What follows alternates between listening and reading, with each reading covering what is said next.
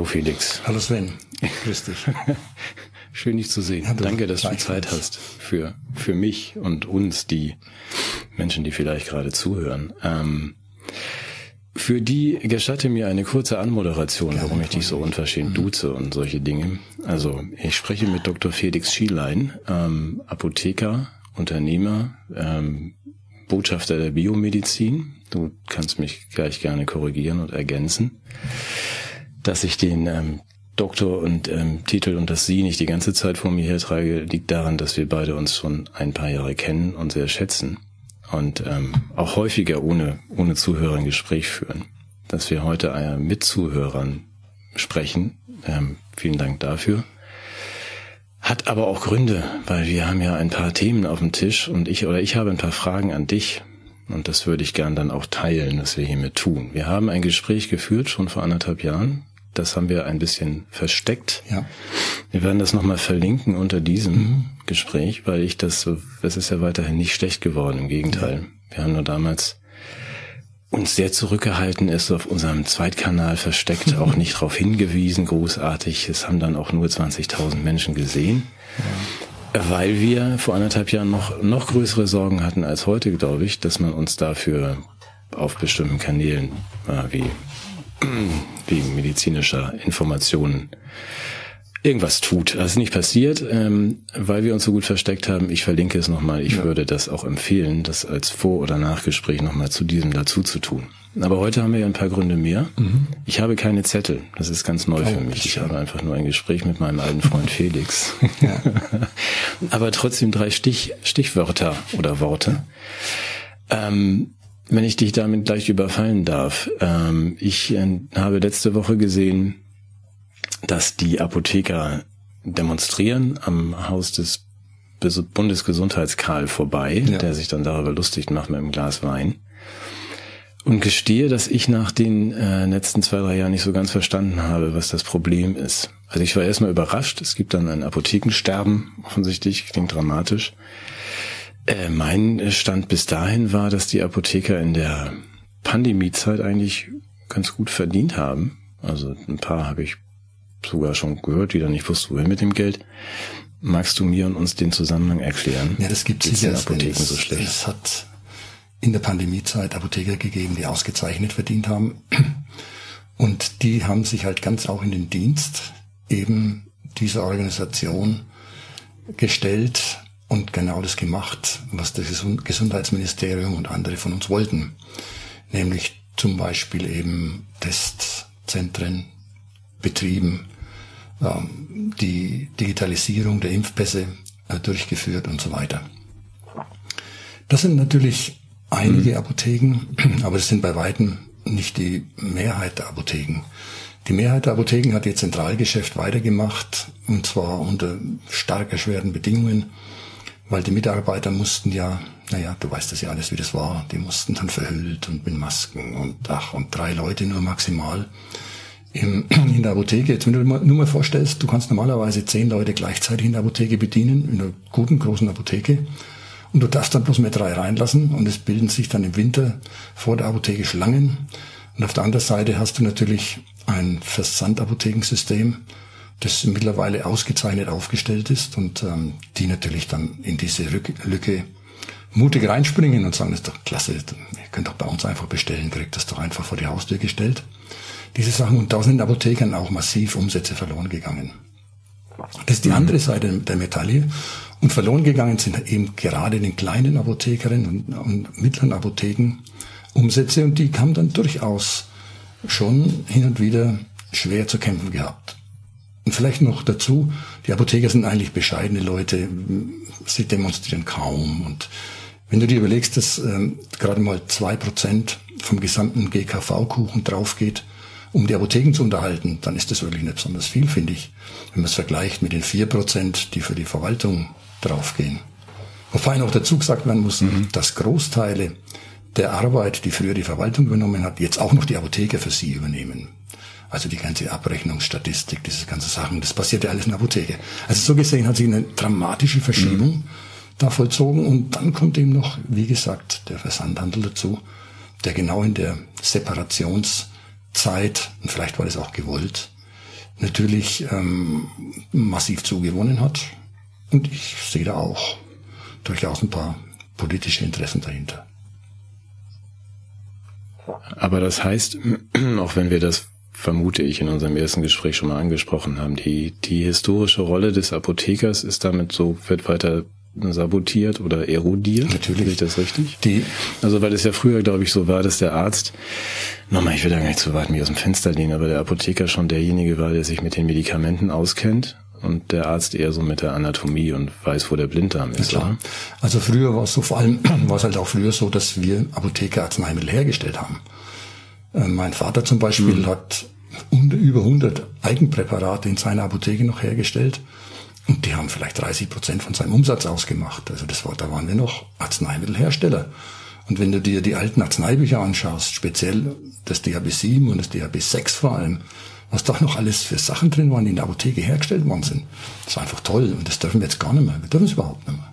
Und deswegen ist die... Ihr dürft nicht mehr oder es lohnt sich Nein, nicht? wir dürfen nicht. Wir dürfen diese Arzneimittel einfach nicht mehr herstellen, okay. weil, wir sie nicht in Verkehr bringen dürfen.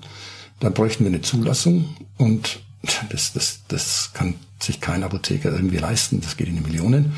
Und selbst wenn du ein gutes Arzneimittel herstellen könntest, dann kannst du das immer nur auf Einzelrezeptur von einem Arzt tun. Auf Rezeptur. Aber eben nicht mehr, wie es früher war, mhm. dass du gesagt hast, du hast jetzt was weiß ich, einen eigenen Hustensaft und den kaufen die Kunden, ein eigenes Nasenspray und das kaufen die Kunden.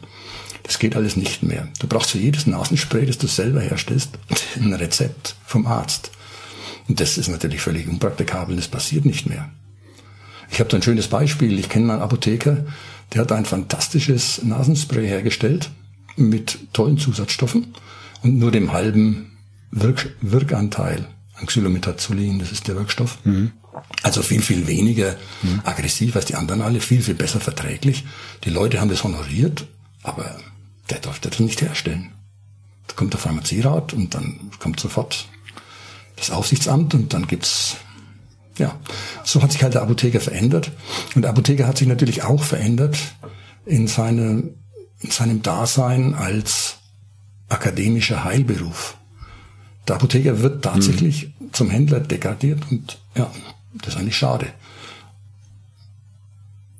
Das wäre jetzt meine Frage. Also wir werden gleich wieder hoffentlich amüsanter, aber das, das heißt, diese 10.000 Apotheken oder wie viele stehen da jetzt gerade zur Disposition, ähm, sind tatsächlich nur noch Vertriebsstellen für, ja. für Pharmaindustrie ja. und äh, Herstellung von Zuckerhustenbonbons Natürlich. oder sowas. Also dass man sagt, eure eigentliche Aufgabe in diesem Spiel zwischen Ärzten und Patienten, die ist sowieso schon längst sabotiert. Die ist schon längst sabotiert. Das ist leider Ketzerische so. Frage, werden die Apotheken dann noch gebraucht? Ja, soll ich darauf antworten, ob sie gebraucht werden? Ähm, ja, ich, ja, das kommt, das kommt jetzt ganz darauf an, was man eigentlich für sich selber haben will. Möchte ich, verlasse ich mich auf die Therapierichtlinien, die irgendjemand universitär oder weiter oben herstellt und an die sich der Arzt halten muss. Der Arzt, dem Arzt ist ja eigentlich auch die, die selbstständige Rolle genommen durch diese Therapierichtlinien. Und ich bin der Erfüllungsgehilfe. Wenn ich also mhm. sage, okay, das reicht mir aus, dann, ja, dann sind wir eigentlich überflüssig, weil das kann ein Computer ja auch. Aber wenn ich jetzt zum Beispiel nicht nur über Wechsel und Nebenwirkungen von schulmedizinischen Medikamenten ein bisschen was hören will, sondern wenn ich mich vielleicht auch in den biologisch-medizinischen Medikamenten und Möglichkeiten auskennen will, dann kann der Apotheker eine Riesenrolle spielen. Und zwar genau die Rolle, die ihm eigentlich auf dem Leib geschneidert wäre. Denn es ist ja 2008 was ganz Komisches passiert. Ich weiß nicht, ob du das weißt, Sven. Damals wurden sämtliche Arzneimittel, die nicht verschreibungspflichtig sind, aus der Erstattungspflicht mhm. der Krankenkassen genommen. Und zwar mit dem Argument, dass die Krankenkassen dann einen Haufen Geld sparen könnten. Eingetreten mhm. ist das Gegenteil. Wir haben damals ähm, Raten von etwa drei Prozent an Steigerungen in den Apothekenumsätzen. Und in dem ersten Jahr danach, in 2009, sind die Apothekenumsätze um 11 Prozent oder sowas oder um 12 sogar gestiegen. Warum? Weil die Ärzte halt dann auf mhm. teure, verschreibungspflichtige Medikamente umgestiegen sind. Aber da hätte der Apotheker natürlich wahnsinnig okay. viel tun können. Und zwar was? Ja, also indem, indem man einfach sagt, dass man auf die Straße ich, ich erkläre jetzt mal, lieber Patient, was du ähm, auf biologischem Weg für diese äh, deine Situation Gutes tun kannst. Da haben wir eine Riesenchance gehabt, äh, in diese Lücke mhm. reinzuspringen, die eigentlich sonst die Heilpraktiker nur besetzt haben. Die Ärzte, denen sind ja Waffen aus der Hand geschlagen worden ohne Hände. Denn wenn, wenn der Arzt dann gesagt hat, das kann ich ja leider nicht aufschreiben, dann schüttelt der Patient den Kopf. Der ist ja gekommen, um sich seine Pille abzuholen. Ja, die danach nicht mehr erstattungsfähig war, genau. wenn ich dich richtig ja. verstehe. Und dann äh, hat der Arzt was gemacht, ihm was dann anderes. Hat er, wenn er gut drauf war, hat er, ein, hat ein grünes Rezept ausgestellt, das sich also dann der, der Patient selber äh, bezahlen musste. Und ansonsten ist er einfach umgestiegen dann auf zum Beispiel, ich nehme jetzt mal ein Beispiel, früher war es so, da hast du dann, wenn du eine Erkältung gehabt hast, hast du halt Kinin gekriegt, Hustensaft und Nasentropfen und das hat 10 D-Mark gekostet. Und äh, hinterher mhm. sind sie halt dann auf den Gerasehänger umgestiegen, der kostet 70 D-Mark. Oder Euro im Vergleich. Mhm. Okay, aber gut, das, jetzt greifen wir in ein Thema, das ich eigentlich mit dir ganz spät verhandeln ja. wollte. Ich möchte, ich ziehe dir das jetzt vor, weil der Zusammenhang ja besteht. Ich frage mich, und du weißt, dass ich auch so ein kleines Buch geschrieben habe über das äh, Krankensystem. Ähm, wenn ich an die Apotheker denke, vor denen ich noch viel mehr Respekt habe, als äh, seit ich dich kenne Danke. und dich und deine Frau, also äh, nein, auch eure Fachkenntnis und was ihr alles wisst, ist ja, ich wusste das nicht. Ich wusste das alles nicht. Ich wusste nicht, welche Rolle der Apotheker spielt. Aber euch sind ja viele Möglichkeiten genommen. Ja. Das haben wir gerade gesagt. Eigentlich seid ihr nur noch eine Verkaufsstelle. Wenn ich dich so höre, kann man ja auch die Ärzte eigentlich noch direkt zur Hälfte streichen, weil die Pharmaindustrie kann ja auch den Patienten selbst direkt verordnen, was genau. er so braucht. Ja, natürlich. Würde ja auch was sparen. Hauptsache, wir behalten die Kassenärztliche Vereinigung. die, die, die brauchen wir dringend. Aber das geht ja dann noch einen ganzen Schritt weiter. Ich habe das bei den Ärzten beschrieben, wie du weißt, mhm. dass man dann Arzt sagt, ich halte mich nicht an die Leitlinie, ja. Sondern ich empfehle oder verschreibe meinem Patienten was anderes. Der lebt ja sehr gefährlich. Ja. Und wenn ich jetzt sage, ich, du arbeitest als Apotheker und hältst dich nicht an das, was der Arzt da jetzt. Ich frage mal meinen Apotheker und der sagt was anderes als mein Arzt. Mhm weil er das im Zweifel auch vielleicht besser weiß als der Arzt, dass ich jetzt keinen Girasehemmer nehmen sollte, sondern was anderes. Äh, ne, lebt da nicht der Apotheker auch äh, ja, vollkommen gefährlich, wenn der Das darf ich niemals Kunde machen, um Gottes Willen.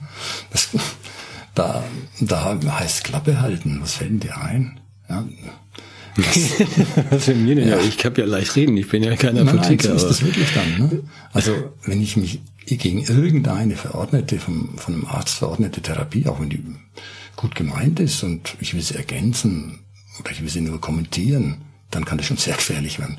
Abraten will ich dann nie davon. Weil, ja, das wäre Selbstmord, ne? Das kann ich nicht. Darf ich nicht. Okay, warum steht dann auf äh, oder nach jeder äh, Anzeige heißt es, glaube ich, fragen Sie Ihren Arzt oder Apotheker? Das nur nach das Nebenwirkungen. Da darf er mich fragen. Nicht nach den Wirkungen. Ach so. also stimmt, ja. Risiken und genau. Nebenwirkungen genau. fragen Sie Ihren Arzt oder Apotheker. Mhm.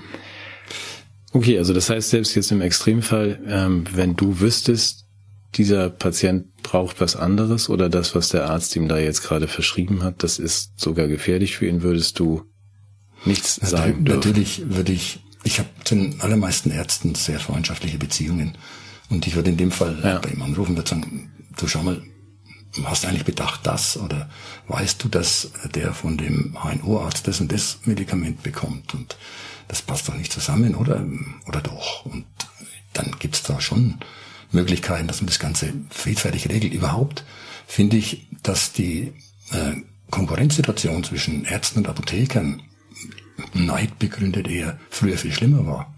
Es geht jetzt schon viel, viel besser und viele Apotheker hören auch gerne den Ärzten zu.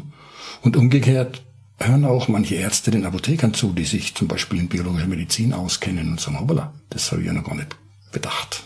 Und solche hm. Dinge. Hm.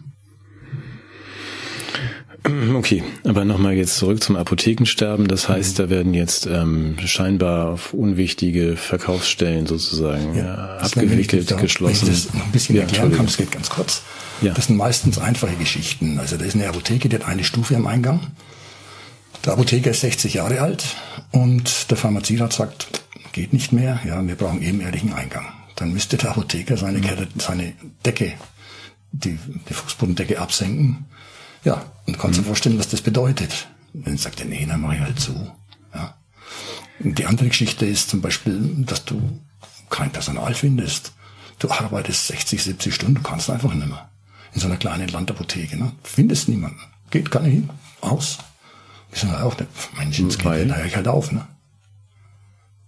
Nochmal ganz kurz, warum macht das keiner? Ich denke, Apotheker ist ein, ist ein sicherer Beruf. Ja. Also gut, jetzt höre ich ja, das ist nicht so, aber äh, man verdient Geld und trotzdem will es keiner machen. Ja, das verstehe ich auch teilweise nicht, muss ich sagen. Es war früher ein bisschen einfacher, auch nicht viel einfacher, aber es liegt wahrscheinlich auch daran, dass die jungen Leute, die nachkommen, nicht mehr ganz so na, erpicht drauf sind, jetzt im Beruf weiterzukommen. Die sagen dann, Work-Life-Balance ist mir wichtiger und ich habe es also erlebt, dass junge Apothekerinnen, die direkt vom Studium kommen, halt sagen, ja, also ich 30 Stunden mehr arbeite ich nicht, ne? Ich habe mein Sportprogramm, mhm. ich habe mein Freizeitprogramm und das und so. Ja, und dadurch gehen halt einfach auch Arbeitsstundenzeiten verloren. Das ist ganz klar. Und dann kommt noch die große Konkurrenz derjenigen, die besser bezahlen können. Also ich sage mal die öffentlichen Dienststellen, die ganz andere Gehälter zahlen, die Industrie, die ganz andere Gehälter zahlt, ne, zahlen kann. Dann kommen die Arbeitszeiten dazu, dass man kein Personal bekommt, weil wer will denn am Samstag bis um 8 Uhr am Abend in der Innenstadt arbeiten? Doch niemand. Und das alles als mhm. Sammelsurium äh, führt dazu, dass auch Innenstadtapotheken dann sagen, nee, Mensch, ich muss meine, ein, meine Zeiten reduzieren, meine Öffnungszeiten reduzieren, ich muss das und das und das machen. Und dann ärgern sie mich dann auch noch irgendwie vom Gesundheitsamt aus und ich habe eine riesen Dokumentationspflicht, ich habe einen Schreibkram, der einfach mir alles verleidet. Und dann sagt der Apotheker, komm, jetzt bin ich 55, dann höre ich halt auf. Es geht ja. Na, so. Das ja. sind die. Okay, aber wenn ich dich richtig verstehe, ist es, es gäbe zwar eine Welt, in der das, ähm, die Marzipanwelt, in der das alles wesentlich besser liefe, in der man an den Apotheker der Fachmann ist für Medikamente, als Patient, als Vertrauensperson ähm, ansprechen kann und fragen kann, ist das eine gute Idee? In der Welt leben wir aber nicht. Genau. Und wenn man jetzt sagt, die Pharmaindustrie hat das durchorganisiert, der Staat mit seiner Verwaltung den Rest, dann brauchen wir auch wieder Apotheken nicht mehr, weil sie sowieso nicht mehr helfen dürfen. Auch eine ganz andere Apotheken eben. Ne? Also brauchen könnten wir schon immer noch Apotheken, ja. die jetzt äh, das, was wir eben gesagt haben, naturheilkundliche, biologisch-medizinische Inhalte vertreten. Aber damit kannst du halt kein Geld verdienen, weil auch mhm. die Produkte, die du dann, du kannst dich ja nur, fast nur, Beratungshonorar an Apotheker zu bezahlen. Das wird nicht, wird nicht stattfinden, aber du kannst dich nur über die Produkte finanzieren. Und die stehen natürlich in dem krassen Konkurrenzkampf mhm. mit den Versendern und da hast du keine Margen drauf, da hast du, kriegst du gar nichts. Du musst zum Einkaufspreis praktisch weiterverkaufen. Das ist alles tot.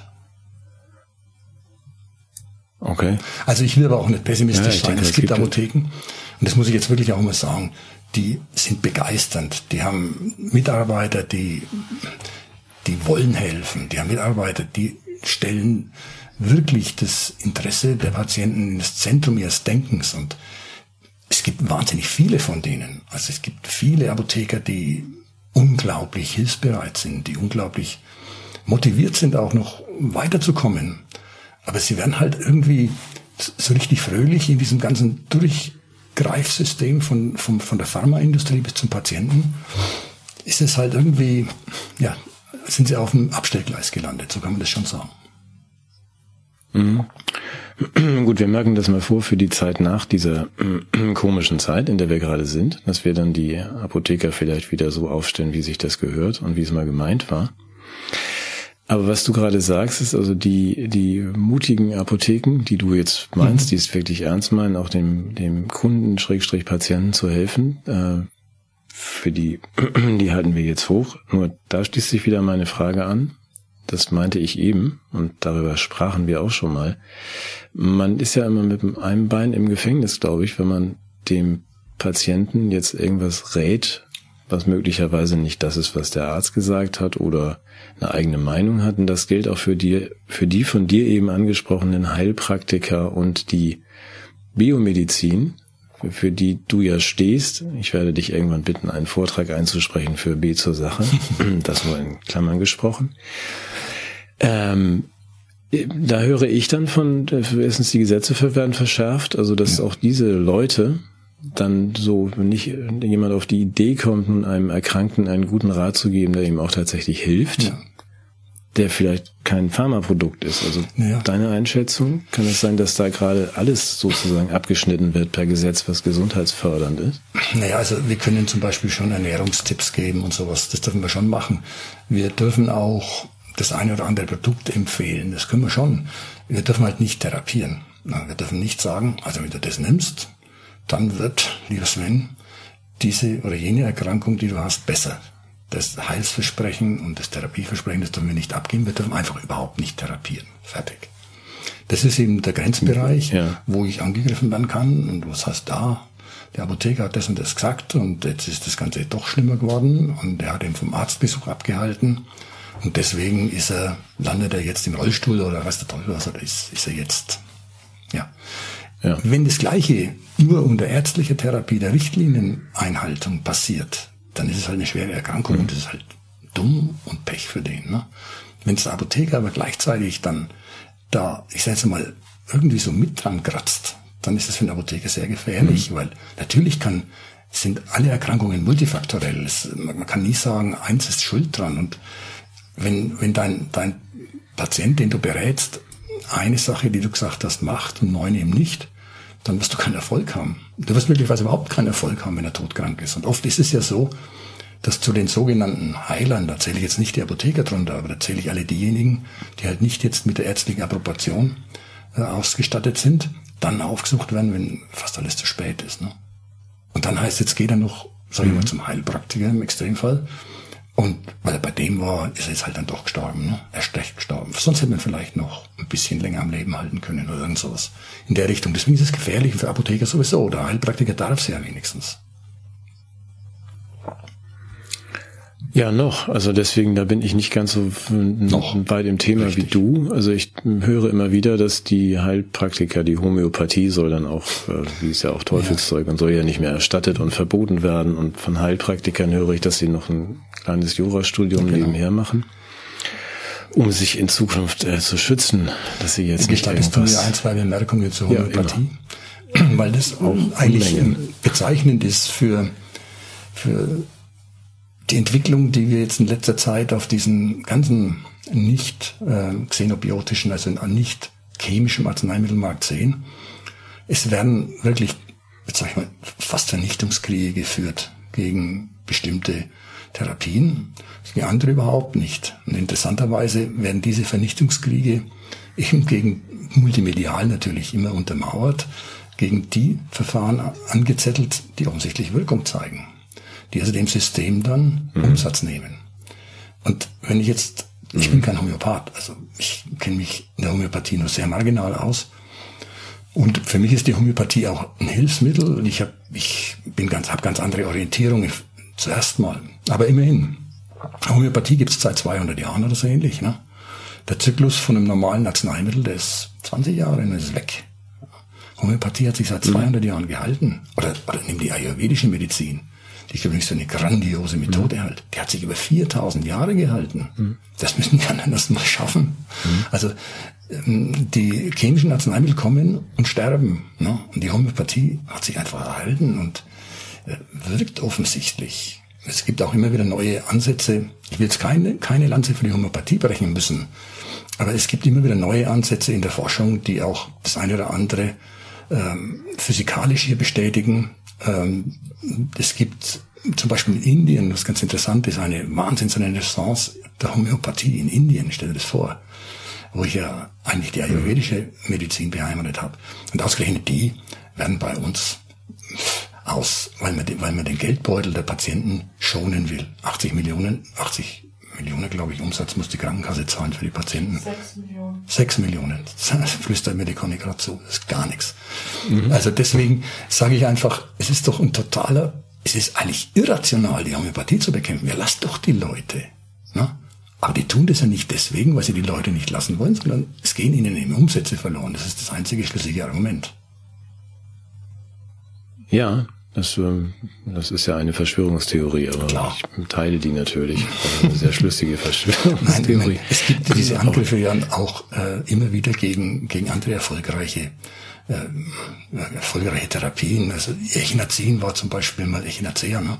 war mir richtig, richtig auf der Abschlussliste. Mhm. Oft genug ist auch gelungen. Da denke ich zum Beispiel an Kava Kava. Ne?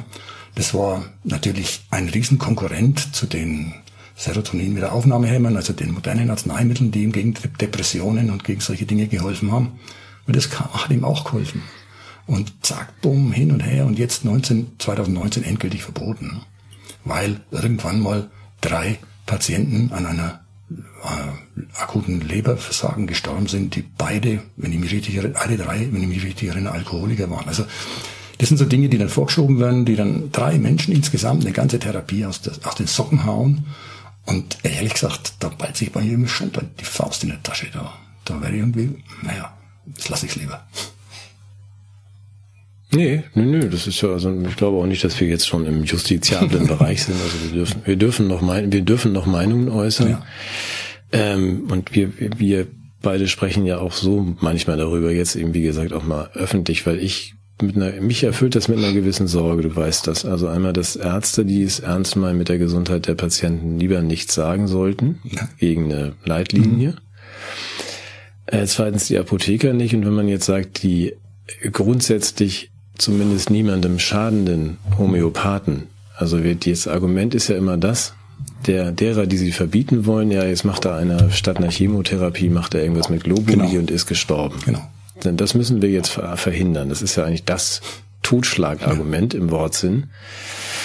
Man sagt, ja, sonst hätte er ja, dieser, dieser Krebskranke hätte ja noch 20 Jahre gelebt, wenn er nicht zum Homöopathen genau. gegangen genau. wäre. Genau. Völliger Unsinn. Völliger Unsinn. Völliger Unsinn. Von vorne bis hinten davon abgesehen, dass wir beide auch wissen, wie die Chemotherapie, wie da die Zahlen so aussehen, wie viel Leben die zu welchem Preis verlängern mhm. oder auch nicht. Aber das heißt, die Luft wird ja sehr dünn. Ja. Und jetzt spreche ich als Patient zu dir als Biomediziner, Apotheker, als Fachmann. Ich kann mich ja eigentlich gar nicht mehr an dich wenden. Wo soll ich denn noch hingehen? Ja. Mit meinen Fragen. Du weißt das, ich habe ja auch die eine oder andere Krankheit. Wo mhm. soll ich denn noch hingehen? Und ähm, wenn der, der Bergdoktor Felix Schielein mich nicht persönlich kennt, ja, wenn ja. da einfach so jemand hochgewackelt kommt, ich so ein MS-Kranker und fragt, kann ich mal das und das machen? Und du kennst mich gar nicht. Eigentlich kannst du mir auch keine Auskunft geben, weil ich könnte ja ein U-Boot sein, ja. der dir irgendwie versucht, was anzuhängen. Also wo finden wir noch Menschen, die es ernst mit unserer Gesundheit meinen und die uns wirklich helfen dürfen? Ja. In Zukunft. Also dazu mal erst, es gibt immer noch die Möglichkeit, sich übers Internet zu informieren, welche Ärzte überhaupt da sind. Äh, es gibt ja wirklich ausgezeichnete Ärzte, die sich in der Grundregulation, in dem, was wir im Regulationsmedizin sagen, auskennen und die das auch anbieten, das Programm. Jetzt ist nur so, natürlich musst du das selber zahlen, das ist sowieso klar. Aber selbst das mhm. ähm, ermöglicht dir nicht, dass du unbedingt sofort gleich in den Genuss deren Therapie kommst, denn die sind oft auf ein halbes Jahr, ein Jahr ausgebucht. Und jetzt sagen wir, was ist der, mhm. was ist der beste Beleg für den Erfolg eines Arztes? Das ist doch, wenn er nur noch mehr privat behandelt, weil er einfach sagt, ich, kann, ich krieg's von der Krankenkasse eh nicht bezahlt und ich bin ausgebucht auf ewige Zeiten. Der muss gut sein. Mhm. Und jetzt ist es nach meiner Erfahrung sogar so, dass viele dieser wirklich exzellenten Ärzte ein Steckenpferd haben. Also der eine macht zum Beispiel in Medizin, der nächste macht äh, Darmgeschichten, äh, der dritte, der macht dann vielleicht Schwermetalle und so weiter. Und die haben allein, auch wenn sie ein Spezialgebiet haben, auf dem sie zu 90 Prozent arbeiten, haben die schon Riesenerfolge. Jetzt, wenn du dir vorstellst, mhm. ein Gesundheitssystem, das ist meine Utopie, ne? dass diese ganzen Methoden, viele davon haben wir übrigens auf meiner alten Homepage andrino.de beschrieben, wenn man diese Methoden alle integrieren könnte und man könnte sagen, jetzt wenden wir die an und zwar top organisiert mit einem Organisationsgenie dahinter, da könnte man gesundheitlich Sachen erreichen die unwahrscheinlich sind. Da bin ich mir mhm. ganz sicher. Und das war auch mein, mein Ursprungstraum. Sven ich dir mal erzählt, er ist so idiotisch. Aber ich darf ihn mal erzählen. Ich habe ich hab mir mal wirklich gedacht, ja, vor x Jahren schon, habe ich mir gedacht, Mensch, lass uns eine Klinik machen. Lass uns eine Klinik machen, Und wir treten ja. in einem Vergleichsversuch, zum Beispiel in der Krebstherapie, mit 100 Patienten gegen 100 Patienten von der klassischen Therapie an. Und schauen mal, wer, wer ist denn besser. Mhm. So was habe ich tatsächlich gedacht, könnte man mhm. doch machen. Das ist natürlich totaler mhm. Schwachsinn. Mhm. Das ist, ja. also du spielst ja da mit Menschenleben. also mit einem Gesundheitshaus. Ja, und, ja, gut. Also, was ich damit eben sagen will, du hast Zugänge, um das nochmal zu wiederholen, du hast Zugänge schon zu Therapeuten.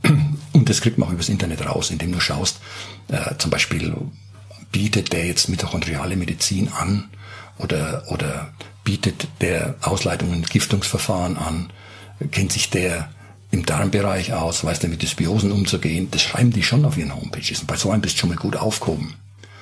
Bei den Zahnärzten ist es übrigens gleich. Ne? Und das muss ich gleich noch dazu sagen. Die Zahngesundheit ist ja unglaublich, unfassbar wichtig für die Gesamtkörpergesundheit. Das wissen die meisten mhm. Menschen nicht. Ne? Aber es gibt auch heute noch die Lehrmeinungen bei den, bei den Zahnärzten, die sich Lehrmeinungen zum Beispiel über, über Wurzelfüllungen oder solche Dinge, die sich mit medizinischen Erkenntnissen diametral entgegensetzt verhalten. Ne? Aber auch da findet man im Internet dann schon äh, die richtigen Zahnärzte, zu denen man gehen soll. Und wenn man dann noch fragt, kannst du zum Beispiel ein Nico oder ein Kavanom oder sowas, kannst du sowas im Zahnkieferbereich orten? Hast du ein DVT-Röntgen oder noch besser sogar eine Kavitat Ultraschallmessanlage. Und wenn der dann sagt, ja, habe ich, dann weißt du, dass du da sicher gut äh, aufgehoben bist und dass sich der auch biomedizinisch auskennt. Und die andere Geschichte, die mhm. vielleicht noch dazu kommt, was sich jetzt so graswurzelartig entwickelt, und das sind natürlich die Heiler, die überhaupt keine Ausbildung haben. Aber ich sehe das hier bei uns in Südtirol, da gibt's einige Kräuterweiblein, sage ich jetzt mal im übertriebenen Sinn, die haben Heilungserfolge. Mhm. Das, das, also, das zucke ich manchmal wirklich bloß mit die Achseln und den Kopf. Das, das kann ich gar nicht glauben. Und das spricht sich unter der Hand rum und die Leute gehen halt zu denen dann. Das geht tatsächlich ja, auch so das weiter. sind dann also in, du meinst in Südtirol wohnen äh, Hildegard von Bingen ja, und. Maria Treben. Die gibt's ja nicht überall. ich habe jetzt bloß aus meiner neuen Heimat Nachbarschaft. ja, ja, nee, aber das, davor habe ich ja auch, äh, wie gesagt, großen Respekt ähm, vor den Kräuterweiblein. Ich würde es auch äh, überhaupt gar nicht despektierlich benennen. Also was da nee, alles nee, so, nee. es ja. ist gegen alles ein Kraut gewachsen.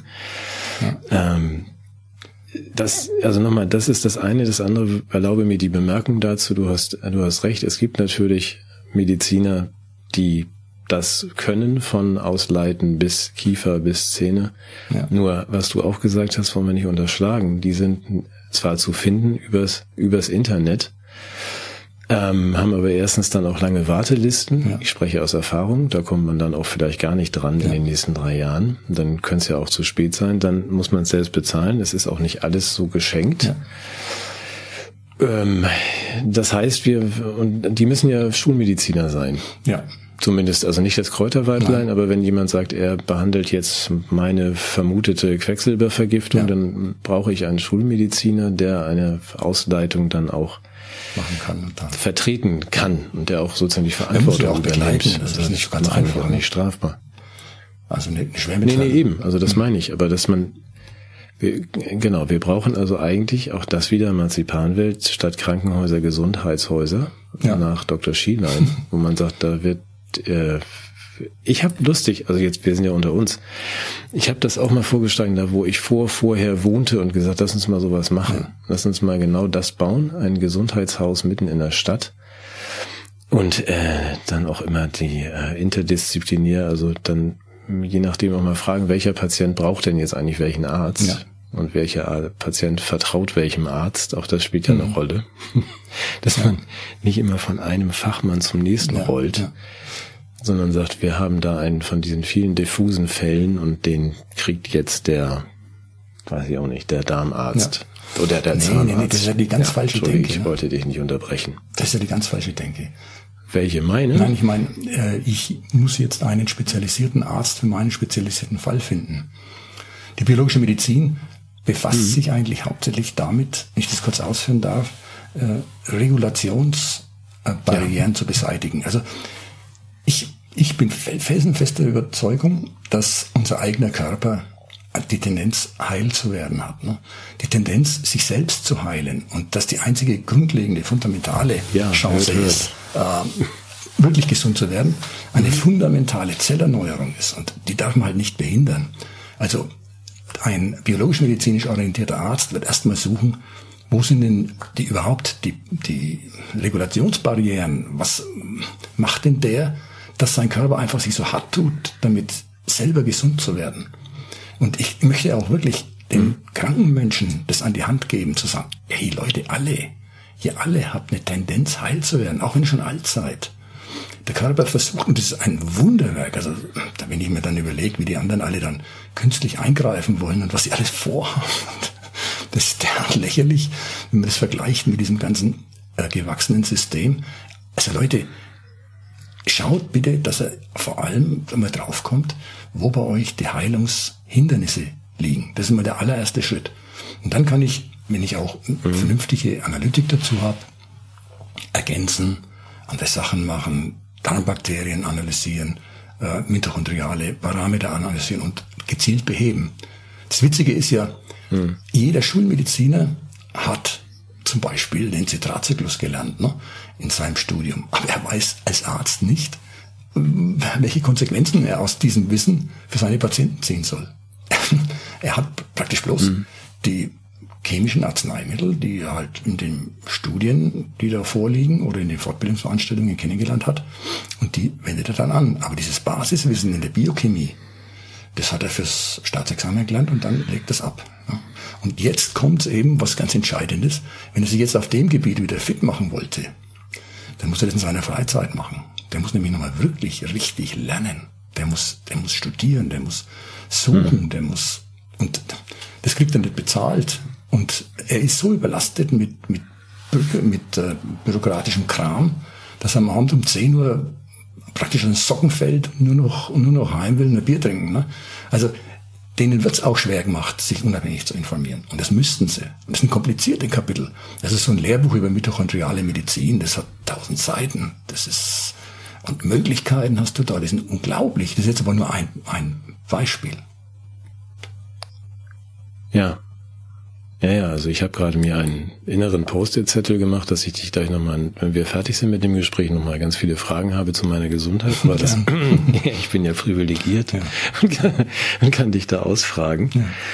Ähm, da du ja, da kommen wir aber gleich nochmal drauf. Ähm, du, ich versuche weiter, dich zu überreden. Ich muss mal die Anekdote erzählen dürfen. Ich war ja bei mhm. euch in, in Tirol und habe versucht, mit dir zusammen, wir haben ein schönes Format entwickelt. Ja Arbeitstitel heimlich gesund ja. und ähm, auch inhaltlich, wie ich finde, sehr schön, dass man sagt, was sind denn die drei wichtigsten Dinge für die Gesundheit und mhm. was sind die drei absoluten No-Gos, was darf man auf gar keinen Fall mhm. machen? Und diese Frage gestellt von dir an Koryphäen und andere mhm. Menschen, die es auch vielleicht wissen sollten. Ja.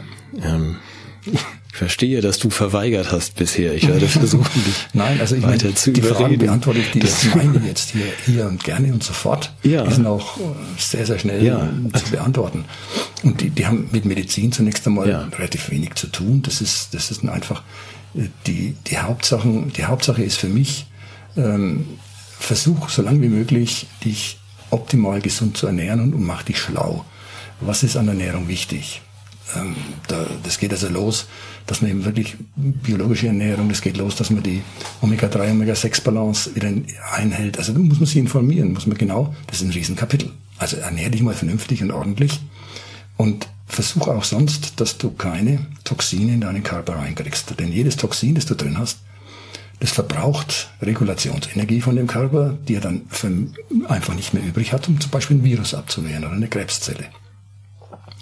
Das ist das Erste. Mhm. Das Zweite ist eigentlich mehr, ja, fast ein bisschen transzendent. Also es, es geht um die Psyche, es geht um Glück, es geht um Ruhe, es geht darum, keine Angst zu haben. Also ich sag, versuche ein Leben zu führen, das angstfrei ist. Versuche ein Leben zu führen, das geordnet ist. Mhm.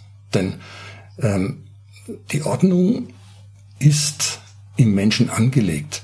Ähm, du musst dir vorstellen, in den Regulationssystemen spielen unheimlich viele schwingende verschiedene Oszillatoren, die untereinander harmonieren müssen, eine Riesenrolle. Und je älter du wirst, desto schlechter wird diese Ordnung, desto schlechter wird eben durch Störfelder, eben durch Störungen, wird, wird diese harmonisierende Schwingung im ganzen Körper. Und wenn du jetzt also möglichst lang gesund bleiben willst, dann heißt es einfach, ähm, heißt einfach mal, versuch auch Ordnung zu halten in deinem Umfeld, Ordnung in dir selber.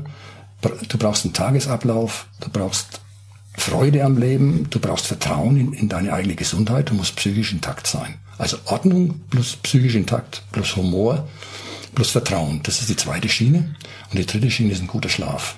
Also ich muss dafür sorgen, dass ich ähm, einfach, äh, ist Quatsch, wenn man sagt, als, als, als 60- oder 80-Jähriger, ich mir lange in vier Stunden Schlaf, ich brauche nicht mehr. Das ist Unsinn, das ist kompletter Unsinn. Sondern es kommt einem so vor, weil man einfach nicht mehr länger schlafen kann. Aber das ist unphysiologisch. Im Schlaf, das, das wäre wirklich ein eigenes Kapitel, das man mal in einer ganzen Sendung besprechen könnte, ähm, ordnet sich alles wieder. Werden, wird durch den Erholungsnerv, den Parasympathikus, werden alle werden kaputte Strukturen wieder in Gang gesetzt. Und diese Dinge, wenn die nicht regelmäßig passieren, dann wird man erstens schneller alt und zweitens krankheitsanfälliger. Also der Tag-Nacht-Rhythmus mit einem zugehörigen ausreichenden Schlaf ist ganz entscheidend. Das sind die drei Dinge, auf die ich achten würde. Und jetzt kommt es vielleicht, weil du gesagt hast, okay. was will ich unbedingt meiden? Na klar, das ist, das ja, ist einfach das. Das ist ja ganz spannend. Welche drei? Welche drei? Die drei top, top schlechtesten. ja, ich könnte jetzt sagen, ähm, AB, Stuyvesant und Marlboro. Das wären dann schon mal drei. Oh, ich wollte gerade, ich wollte gerade meine Regulationsblockade zeigen. nein, nein. Es geht, es geht ja, einfach gut, darum, was ich, was ich meiden möchte, sind natürlich ähm, Gifte, die in meinen Körper reinkommen. Das war ja auch im positiven Sinn schon gesagt. Äh, ich würde versuchen, möglichst wenig Genussgifte oder Genussgifte im, im normalen Rahmen zu mir zu nehmen. Ich würde auch versuchen, möglichst lange ohne irgendwelche chemischen Arzneimittel auszukommen. Das sage ich jetzt einfach ganz so, weil da oft auch Erkrankungen eingeleitet werden. Ich nehme da als Beispiel jetzt Blutdruckmittel, die viel zu jungen Menschen verschrieben werden und, und die halt dann auf Sicht das ganze Regulationssystem durcheinander bringen. Und damit, das ist eigentlich auch irgendwie die Kehrseite von dem, was ich vorhin gesagt habe, was man suchen soll, äh, wäre mhm. eben auch das zu vermeiden, was genau das Gegenteil davon ist. Ich habe zum Beispiel bei der Nachtschlaffrage äh, neulich gelesen, dass die durchschnittliche Bildschirmzeit von einem Kind in der Corona-Zeit zehn Stunden waren. Stell mir das vor. Also wenn ich überlege, wie ich ja. zehn Jahre alt war, habe ich Bildschirmzeit null gehabt. Und äh, mit 14 habe ich Bildschirmzeit 90 Minuten Sportschau oder sowas gehabt. Und das, das war's aber dann. Und wenn man weiß, dass eben diese mhm. elektromagnetischen Einflüsse der Bildschirme äh, das gesamte Melatoninsystem zerstören, damit den Nachtschlaf zerstören, damit die Erholungsfähigkeit zerstören, dann muss ich sagen, ja, dann brauche ich auch sowas wie ein wie nennt man das, Computerfasten oder sowas ähnliches in der Richtung. Ne? Ich muss das alles auch irgendwie mhm. in die Bahnen lenken. Und das wären so meine Ratschläge erstmal. Ich könnte natürlich jetzt weitergehen und kann sagen, ich habe Geheimtipps, ne? So für jetzt 60, 70 oder 70, 80-Jährige. Ich bin ja schon zwischen 70 und 80. also ich habe auch für euch habe ich natürlich nein, etliches nein, nein, auf Lager. Ne? Man kann schon einiges tun, so in der Nahrungsergänzung. Ich sage nicht, Nahrungsergänzung ist Quatsch, halt in der, in der, in der äh, biologischen Medizin, äh, was auch Lifestyle-Effekt hat. Ähm, und auch das wäre interessant mal, da, da kennen Sie die Apotheke nämlich ganz gut aus. Die wissen schon, ähm, was man so alles machen kann, damit man so keinen ganz, ganz argen Kader am nächsten Tag hat und solche Sachen. Ähm, oder die ein bisschen mehr den Spielraum für die Genusssucht erweitern. Solche Dinge sind ja auch ganz lustig. Ich finde aber, Gesundheit muss einfach Spaß mhm. machen. Weißt du, wenn du den Eintrag zum ersten Mal hast, wow, war klasse, ne? Wenn ich in der Früh 20 Minuten Yoga mache oder, oder eine halbe Stunde und ich sage hinterher, Mann, echt, das war jetzt voll gut. Jetzt, boah, ganz komisch, die, die, die Verschleimung, die noch vorher da war, ist weg. Ja? Also solche Dinge, die freuen mich doch dann. Oder wenn ich, wenn ich auf den Crosswalker gehe und mich diese 40 Minuten runterquäl und hinterher muss ich sagen, wow, 100 Watt gelaufen heute bei 110 Puls, ist doch geil.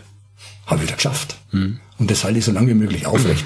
Und dann hat einmal einer meiner Freunde, meine ärztlichen Freunde, mal einen tollen Satz zu mir gesagt. Als Mann jetzt. Der hat gesagt, don't let the old man in. Und das finde ich gut. weißt du? Äh, ja. Einfach, einfach weiter, weitermachen. Geistig, körperlich und jetzt sagen, wow, jetzt muss ich auf die Couch, jetzt ist Ende. Felix, ich wollte, ich mach ruhig weiter. Ich will dich auch gar nicht nee, unterbrechen, weil du Sorry. arbeitest. Nein, nein, nein, im Gegenteil. Nein, nein, nein. Du arbeitest dich sehr zu meiner Freude von Minute zu Minute mehr zu dem Format Heimlich Gesund mit Dr. Felix Schielein, präsentiert von B&B. Und ich werde das weiter jede Woche ähm, wiederholen. Schauen wir mal, was die Zuschauer dazu sagen. Ich dir, dir Honig um den Bart schmieren, den du nicht hast, damit du das machst, weil nicht nur, damit du anderen verrätst, wie man dann auch äh, morgens immer nüchtern sein kann. Das betrifft mich nicht, weil ich trinke ja nie was, mhm. aber ich zünde mir gleich eine Regulationsblockade an, wahrscheinlich in deinem Beisein. nee, aber wir müssen, das sei mir nicht böse, wir müssen aber trotzdem über dieses ganze nochmal, das ist für mich ein eigenes Format. Für mich ist es so, dass man sagen muss, wir müssen immer dazu sagen, auch bei dem, was wir jetzt gerade besprechen, weil wir öffentlich sind, Disclaimer, probiert das nicht zu Hause ja. aus. Und wenn der Herr Schiedein jetzt zum Beispiel sagt, ähm, was ich gut nachvollziehen kann, also nehmt jetzt nicht irgendwie sofort mit zwölf Blutdrucksenker. Ja. Es gibt auch noch andere, und zwar, das hat Folgen und Klar. macht was anders. Ja, geht, sprecht mit eurem Arzt und ähm, nicht mit eurem Apotheker. Ja. Wir dürfen nichts empfehlen. Genau. Aber deine Empfehlung, natürlich ist das genau richtig, dass man sagt, doch, das müsst ihr euch aber irgendwo holen. Ja. Und wenn wir es nicht von Dr. Schielein kriegen, dann holt euch das irgendwo anders, weil es gibt wirklich mhm. Ge Gesundheitsratschläge, du weißt, kennst auch mein Credo, weglassen. Ja. Nicht nur Zigaretten, ja. sondern auch äh, andere Gifte und ja, wir müssen ja nur immer warnen und sagen, wir, wir genau. geben hier keine Empfehlungen ab. Wir therapieren nicht, ne? Das machen wir alles nicht. Wir philosophieren so ein bisschen genau. vor uns hin. Wir haben auch eine Meinung zu diesem ja. und jedem, sogar ein Urteil. Mhm. So, aber bevor wir das vergessen, weil wir haben uns extra vertagt um eine Woche oder zehn Tage mit diesem Gespräch, weil wir abwarten wollten etwas Aktuelles. Mhm. Nämlich, ähm, das steht auch unter diesem Video oder drüber. Ähm, weglassen und so weiter und so fort. Wenn ich das mal kurz anmoderieren darf mit, es gab einen, ähm, ich frage für einen Freund, es gab einen Impfnebenwirkungsausleitungskongress in irgendeiner Form. So, es gibt offensichtlich ähm, oder mutmaßlich gewisse Nebenwirkungen der äh, staatlich beworbenen Therapie. Mhm. Ähm, die sind ja auch nicht alle dann automatisch gleich tot, sondern es gibt einfach gesundheitliche Einschränkungen, die werden zwar nicht groß in den Massenmedien kommuniziert, aber es gibt ja jeden, jeder kennt ja inzwischen jemanden, der eine Impfnebenwirkung hat. Und äh, die Frage, die sich da gestellt hat, die wollten wir sowieso besprechen. Also was kann man tun, um denen, die unter der dieser Peaks-Therapie leiden, ein bisschen zu helfen? Tja. Davon weiß ich gar nichts. Ich weiß nicht, wie weit du dich jetzt. Doch, doch, ich kann, schon, ich kann schon einiges dazu sagen. Und zwar ähm, würde ich ganz gerne einfach mal von der Substanz selber ausgehen, weil man muss es verstehen, was diese Piekse gemacht haben. Mhm. Ich war zum Beispiel entsetzt, mhm. als ich heuer im, im Januar, also im dritten Jahr der äh, Covid-Zeit, ähm, beim Golfspielen mit zwei Ärzten zusammengelost worden bin. Und natürlich trifft man sie hinterher auf ein Bier. Und einer war ein Ohrarzt, der andere war ein Urologe. Und die kannten zwar den Terminus mRNA, die wussten überhaupt nicht, null, null, wie das, was, was das macht. Und wenn das Ärzte schon mal nicht wissen, oder manche Ärzte, oder einige Ärzte, oder wenige Ärzte, dann kann ich davon ausgehen, dass es unsere, unsere Zuhörer auch nicht wissen. Deswegen ist halt die Frage, machen wir es von anders? Mhm. Oder soll ich kurz erklären, was eigentlich der Unterschied ist und, und was sich daraus ergibt? Weil dann kann man das besser verstehen, was man dagegen tun kann. Wird's zu arg? Bitte erkläre das und ich äh, zünde mir eine okay. Regulationsblockade an. Du kannst mich dann nicht kritisieren, ja. weil du gerade also ich, was anderes Ich mache das jetzt in ganz wenigen Worten, aber weil es für, einfach für, fürs Verständnis wichtig ist.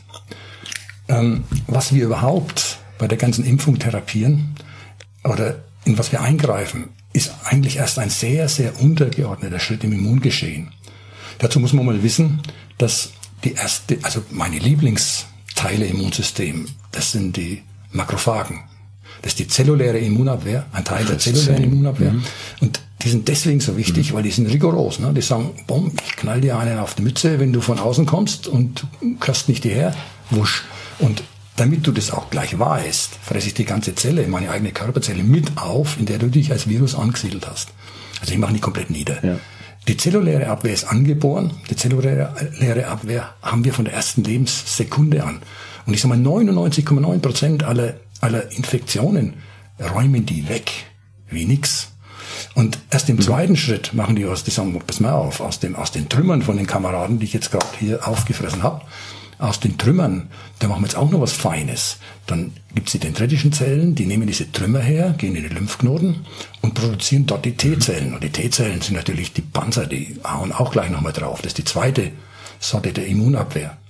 Und erst dann, wenn die alle beide, und es gibt noch NK-Zellen, es gibt noch viel mehr, das möchte ich gar nicht sagen, aber alles, wenn das alles erst überrannt ist, erst dann kommen die Antikörper zum Tragen. Und die Antikörper, und das muss man jetzt auch mal wissen, werden eben dann hergestellt in den B-Lymphozyten und passen genau zu dieser Struktur des, des Eindringlings, des, des Körperfremden und, und eliminieren den, eliminieren, sorry, den sofort. Dazu muss man jetzt zum Beispiel mhm. Folgendes wissen.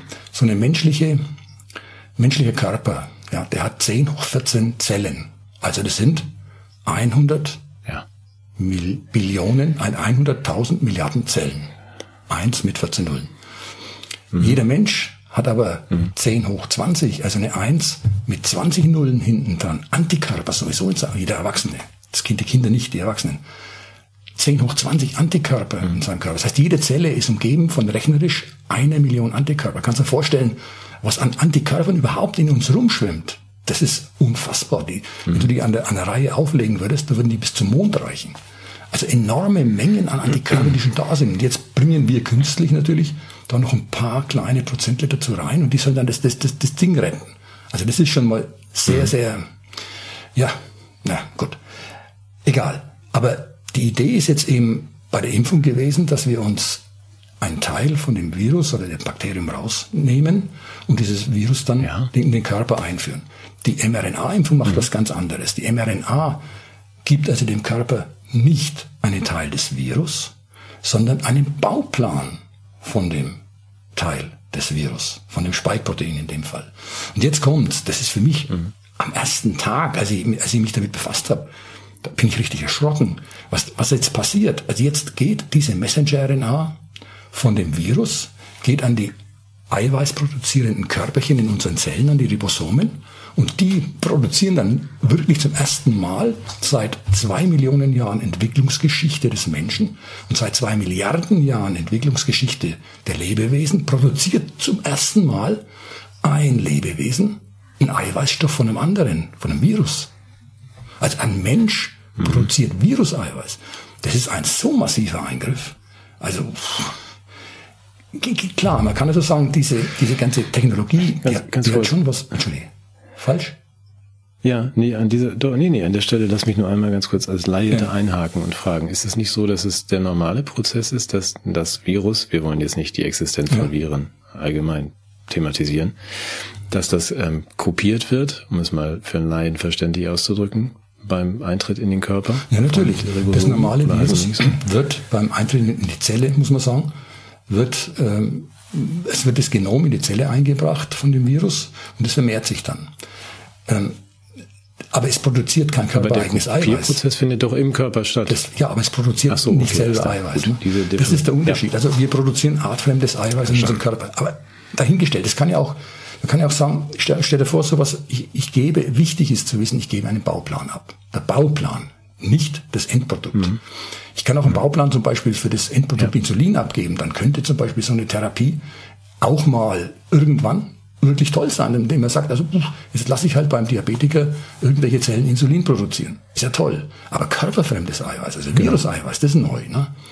Und die, die Geschichte ist jetzt die, äh, wenn diese, dieses, diese Ribosomen belagert werden von den Matrizen, also von, den, von dem zu kopierenden Material und das man weiß nicht, man hat keine Ahnung, äh, wie viel Kopien werden erstellt, wie lange werden Kopien erstellt, also wie viel von den Spike-Proteinen werden erstellt, wie lange werden die Spike-Proteine ähm, produziert.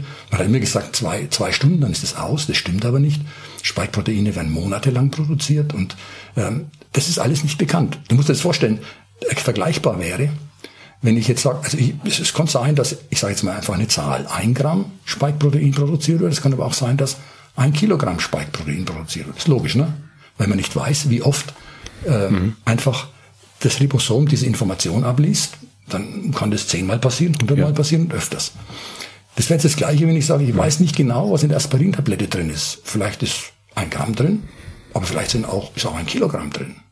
Würdest du so ein Arzneimittel nehmen, bei dem du das nicht weißt? Also, das ist das Problem, das wir zum Beispiel dabei haben, bei dieser ganzen Geschichte. Die andere Sache ist die, und da muss ich jetzt wirklich mal drauf eingehen, weil das ist, glaube ich, schon was Essentielles, dass man einfach mal weiß, wie wird denn so ein wie wird denn so ein, so eine Messenger-RNA hergestellt? Das ist nämlich total interessant. Im Endeffekt fehlen, ich habe also mit den ganzen Herstellungsverfahren, ja, soweit sie bekannt sind, ich mir reingezogen, aber die entscheidenden Schritte fehlen. Also man geht folgendermaßen vor. Und ich komme immer drauf, weil Nebenwirkungen auch aus dem Herstellungsprozess natürlich erkenntlich sind. Ne? Die eine Nebenwirkung, das haben wir schon mal festgehalten, mhm. die entstehen dadurch, dass ich Spike-Protein in nicht reproduzierbarer Menge produziere. Dass dieses Spike-Protein ja. in nicht reproduzierbarer Menge in unterschiedliche Körperteile gerät. Die andere Geschichte ist jetzt die, aus dem Herstellungsprozess gesehen, gehst du also so vor, du, komm, äh, du nimmst eine DNA, also keine RNA, die DNA ist, ist doppelsträngig, ist das Erbgut von so einem Spike-Protein her. Und du konstruierst die am Computer und dann stellst du die im Labor her, die DNA. Also nicht die Messenger-RNA. Mhm. Diese DNA, die, mhm. doppelsträngige okay. DNA, die baust du jetzt in ein Bakterium ein. Und zwar Escherichia coli Bakterium. Das ist egal. Mhm. Baust du ein und vermehrst die in dem Bakterium. So, dann hast du die mhm. Virus-DNA hast du vermehrt. Und jetzt kommt der entscheidende Schritt. Jetzt musst du mhm. Und da schreiben die einfach nur, und dann wird die DNA transkribiert in Messenger-RNA. Transkribiert. Sonst ja. findest du nichts, wie die das machen, was die machen. Also was sie im Prinzip machen müssen, das kennt jeder Biochemiker, du musst also die beiden Doppelstränge musst du auseinandernehmen, damit sich dann die einzelnen Nukleotide anlagern können und die Messenger-RNA bilden. Also du musst die DNA mhm. auftrennen, aufteilen, interkalieren, aufteilen. Mhm. Wie das passiert, sagt keiner. Ähm, ich habe zum Beispiel aus ganz alten Zeiten noch in Erinnerung, dass passieren kann, dass die nach dem Interkalieren sich re rekalieren und dann aber in umgedrehter Spinnrichtung, also sich vollkommen verändern. Egal. Jetzt haben wir also ein Gemisch aus DNA und aus RNA. Und dann heißt lapidar, jetzt wird die DNA rausgereinigt. Die Abschnitte mhm. von der Messenger-RNA, die wir nicht brauchen, wird auch weggeschnitten. Wird alles so gemacht. Mhm. Dann habe ich die reine mhm. Messenger-RNA. Jetzt musst du mir vorstellen, so ein Prozess, so ein Reinigungsprozess. Also, hm, mein lieber Mann, ne? Das ist schon, ich bin ja, ich bin ja Apotheker und ich, ich habe zum Beispiel pharmazeutische Analytik gelernt. Ich, ich kenne mich da aus. Ich weiß so ein bisschen, dass es nicht ganz, nicht ganz einfach ist. Egal, so soll es angeblich gemacht werden. Das heißt also, äh, ich habe dann eine hoffentlich, ich sage jetzt hoffentlich, reine Messenger-RNA vorliegen, die ich dann in diese typischen Nanolipidpartikel verkapsle. So, und jetzt, jetzt mhm. kommt schon raus zum ersten Mal, dass ähm, in den äh, Messenger-RNA gehalten äh, 70 Prozent der erwartet werden, dass sie vom Deklarierten erreicht werden. Muss man vorstellen, 70 Prozent. Das ist ja ein Wahnsinn, was das, was das für pharmazeutische ähm, Ungenauigkeit ist. Jetzt hat sich aber herausgestellt, dass tatsächlich in diesen fertigen Messenger-RNA-Präparaten zwischen 25 und 175 Prozent enthalten sind. Also wenn wir ein Arzneimittel hergestellt haben und es hat eine 99 Prozent oder 101 Prozent Gehalt gehabt, dann, dann zurückfallen, ja, ja wurscht, ja. weg. Ist doch Quatsch. Zwischen 25 und 175 alleine der Menge. So, und jetzt, geht's aber weiter. Von was? No, Entschuldige, die Frage. Die, die Menge an was? An, an Messenger, Messenger oder was ja, auch immer. Ja, tatsächlich. Und das hat okay. ja der Kevin McKernan jetzt äh, auch noch analysiert. Und was jetzt wirklich der Hammer ist, es ist eben nicht, nicht gelungen, die DNA abzutrennen. Und das ist, Er hat hm. bis zu 50 Prozent Rest-DNA in den Impfstoffen finden. Ich hatte sowas befürchtet, dass du jetzt mir das auch noch mitteilst, dass das alles gar nicht, äh, gar nicht also aufgereinigt, ja, dass das alles weißt gar du, nicht möglich ist. Halt, ist. Ich, ich will Pfizer gar keinen Vorwurf machen. Pfizer ist eine tolle Firma, die werden das können, hoffe ich mal. Aber die haben halt dann auch Subunternehmer, die das irgendwo in rauen Mengen herstellen müssen oder was der Teufel. Ich kenne mich ja nicht aus. Wer was macht, weiß ich nicht. Ich sage nur Ergebnis. Wir haben tatsächlich dann in diesen äh, Spritzen nicht nur Messenger-RNA drin, sondern wir haben, auch, wir haben auch DNA drin. Wir haben sogar intakte Kolibakterien drin, die dann sogar vermehrungsfähig noch mhm. sind. Stell dir mal das alles vor, was das für ein pharmazeutischer, na jetzt sage ich mal wirklich, dann muss ich, das Pharmazeut muss ich den Kopf schütteln. Das ist ja, und dann von jeder Charge zu jeder Charge anders. Also wenn wir jemals irgendwas auf sichere Beine stellen wollen, müssen wir erstmal schauen, dass wir eine Content Uniformity herkriegen. Also dass alles in jeder Charge gleich ist, gleich sauber ist, dass es klare Definitionen gibt, wie viel maximal, wie viel minimal, welche Analytiken mache ich dazu. Aber das, da schweigen sie alle. Niemand sagt was. Niemand sagt auch was, zum Beispiel, wie man eben diese DNA aufteilt. Also das sind Dinge, das muss man jetzt wissen. Äh, da habe ich dann zum ersten Mal äh, das Entsetzen in den Augen von Bakti verstanden, wo der das erzählt hat mit, mit dieser DNA, denn die war mhm. dann natürlich ein Zellkern. Und das heißt, wenn die ein Zellkern ist, kann es da passieren, dass du ein lebenslang Spike-Proteine produzierst. Und dann, dann ist das, finde ich, nicht mehr so arg lustig. Du, lieber Gott, darf ich, da, ja. darf ich Darf ich ganz kurz, bleib bitte da, wo du bist. Ich lasse mich nur ganz kurz anekdotisch ergänzen, weil ähm, weil es gerade so schön passt. Ähm, du kennst vielleicht meine Recherchen zu so anderen Themen. Es gibt eine Firma, die heißt Emergent Biosolutions, um mal ein Beispiel zu nennen, mhm. die eine große Rolle gespielt hat bei der Entwicklung der ersten Antragsimpfstoffe Anfang des Jahrtausends und ähm, sich mehrfach umgetauft hat. Äh, ich erwähne das nur deshalb, weil es auch mal verlinken, weil das, was du gerade sagst, dass die dass die, äh, sagen wir mal, die Qualitätsunterschiede bei den Herstellern dieser Präparate relativ groß sind. Die Firma, also diese, die Fabrik, die sie da errichtet haben, jetzt ist zweimal nacheinander geschlossen worden. Die Impfstoffe mussten dann alle entsorgt werden, weil doch mal jemand geguckt hat. Meines Wissens sind sie weitgehend entsorgt worden, nicht in die USA, sondern nach Afrika und nach Europa. Das ist also, dass man sagt, das, was da so an unbrauchbaren Chargen produziert wird, wird dann nicht etwa weggeworfen. Das ist ja immer noch genug für die Afrikaner und die Europäer. Verlinke ich gerne. Das Nur so als Bemerkung am Rande. Natürlich sind die, sind die, ja. ja, die sind die dreimal 163 Millionen Dollar trotzdem geflossen. Ja. Firma hat ein langes, langes Kerbholz. Ja. Aber das machen wir gerne mal so im. im naja, ich will mal zurück ja, zu dem zu den Ärzten von, bevor, bevor, bevor du Nein, weiter. Ich, ich wollte doch mal sagen, ich. Nö, nö, nö, das lassen wir jetzt auch weg. Das ist nur, eigentlich ganz kurz, nur ganz kurz zu den Ärzten, weil du jetzt den Ärzten ja erklärt hast auf dem Golfplatz, ja. wie uns eben. Also ja. mal die die Basis von dem, was wir da gerade ja. machen. Und dann bin ich auch leise und zwar etwas, wo man sagt, dieser Prozess ist jetzt so bekannt und so sicher, dass wir dieses Verfahren anwenden können für alle kommenden äh, Pandemien, die auf uns also, zusteuern, was auch immer das ist. Das, ist das muss man nicht mehr testen. Ich, ich sage, das ist jetzt, das ist jetzt einfach nur dumme, Meinung dumme, meine dumme Meinung.